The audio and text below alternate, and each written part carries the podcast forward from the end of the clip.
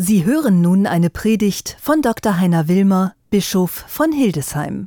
Liebe Schwestern, liebe Brüder, in der englischen Sprache gibt es einen besonders schönen Ausdruck dafür, etwas auswendig zu kennen. Man nennt es by heart. Von Herzen lässt sich das wörtlich übersetzen. Man kennt einen Liedtext auswendig eben von Herzen, ein Gedicht, ein Stück auf dem Klavier. Auch wenn das Evangelium von heute sehr lange und kompliziert ist, man kennt es beinahe by heart. Die Auferweckung des Lazarus. Jesu letztes seiner Zeichen im Johannesevangelium. Manche sprechen auch von einem besonderen Höhepunkt seines weltlichen Wirkens. Die Geschichte bereitet uns in besonderer Weise auf die Zeit vor, die nun vor uns liegt, die Passionszeit. Viele Motive deuten schon an, was den Weg des Leidens und Sterbens Jesu ausmachen wird. Nicht so häufig bekommt man die Chance, bedeutende Bibeltexte wie diesen radikal neu zu entdecken. Gerade dann, wenn man sie auswendig kann. Natürlich, die Texte verändern sich im Laufe der Zeit, in der wir sie lesen. Das Leben und unsere gemachten Erfahrungen reichern sie an. Sie bekommen andere Schattierungen, Geschmäcker und Töne. Doch Zurzeit ist das noch einmal ganz anders. Diese Texte heute, in den letzten und in den nächsten Tagen, sprechen so intensiv in unsere Situation hinein.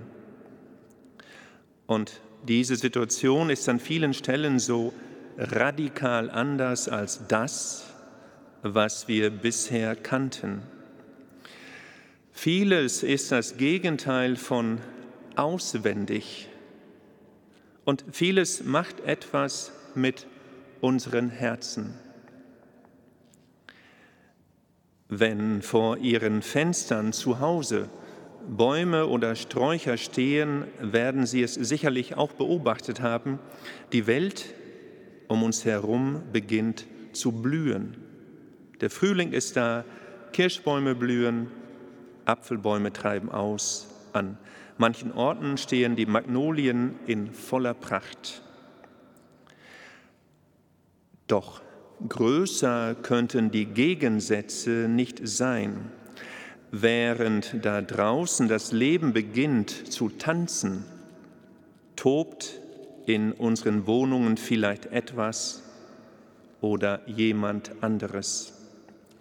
Während man sich unter normalen Umständen auf die erste Tüte Erdbeereis oder das erste Bier in einem Biergarten freuen würde, ist an das Draußen und in Gemeinschaft sein zurzeit nicht zu denken.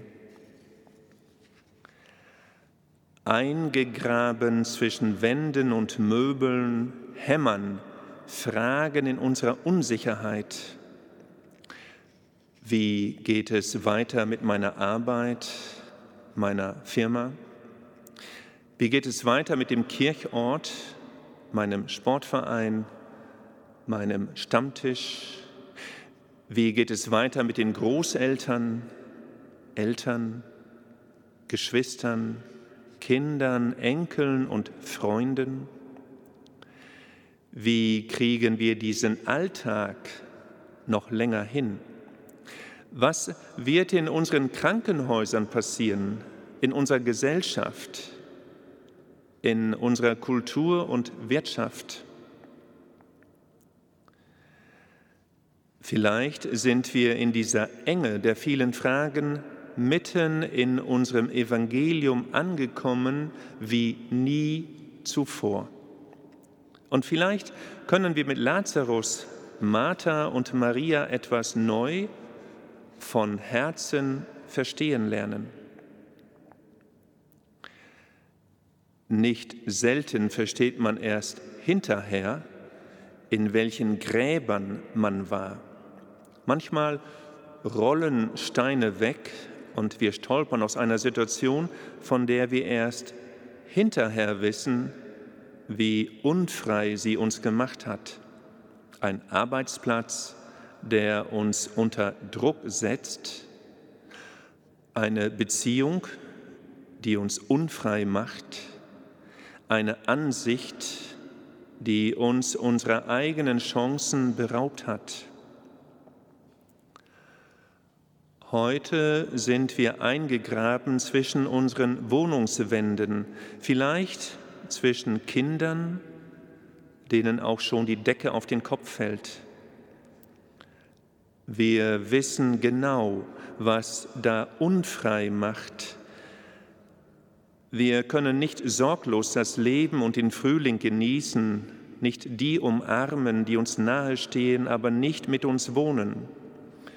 Wir können keine Pläne machen für Urlaubsreisen oder Familienfeiern. Alles steht Kopf. Und dann sind da kleine Zeichen von Leben und Überraschungen, die rufen. Postkarten von Menschen, von denen man gar nicht mehr wusste, wie sehr man sie vermisst hat. Nachbarn, von denen man bisher nur das Auto kannte oder den Hinterkopf. Plötzlich winken sie und lächeln und in gebührendem Abstand unterhält man sich ein erstes Mal. Es werden Musikinstrumente und Malkästen hervorgeholt und man versteht gar nicht mehr, warum diese Leidenschaft so lange weggeräumt war, obwohl sie einen so erfüllt. Lücken sind nun in unseren Kalendern, die uns zeigen, wie eingesperrt wir sonst sind und wie eng uns geworden ist. Es gibt die, die gerade alles geben, damit wir einkaufen können, damit Menschen gepflegt werden und eine medizinische Behandlung bekommen und eine gute Versorgung von Informationen. Da ist die Sehnsucht nach Gottes Wort, nach seiner Zusage, nach liturgischen Formen und Gemeinschaft, nach einem Meer an Glauben, Liebe und Hoffnung. Wenn Jesus Lazarus ruft, weiß er, wie das Leben riecht und auch der Tod. In diesem Moment zeigt er sich ganz als Mensch und ganz als Gott.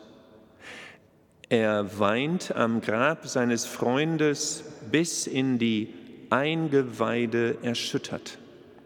Er zeigt seine Vollmacht und weckt die Toten und ruft sie zurück ins Leben. In dem Moment gibt er sich als Auferstehung und Leben zu verstehen. Kein Vertrösten auf eine andere Zeit, eine Zusage ins Hier und Jetzt, ein Ich bin da. Nur Gott kann auf so eine Art und Weise überraschen.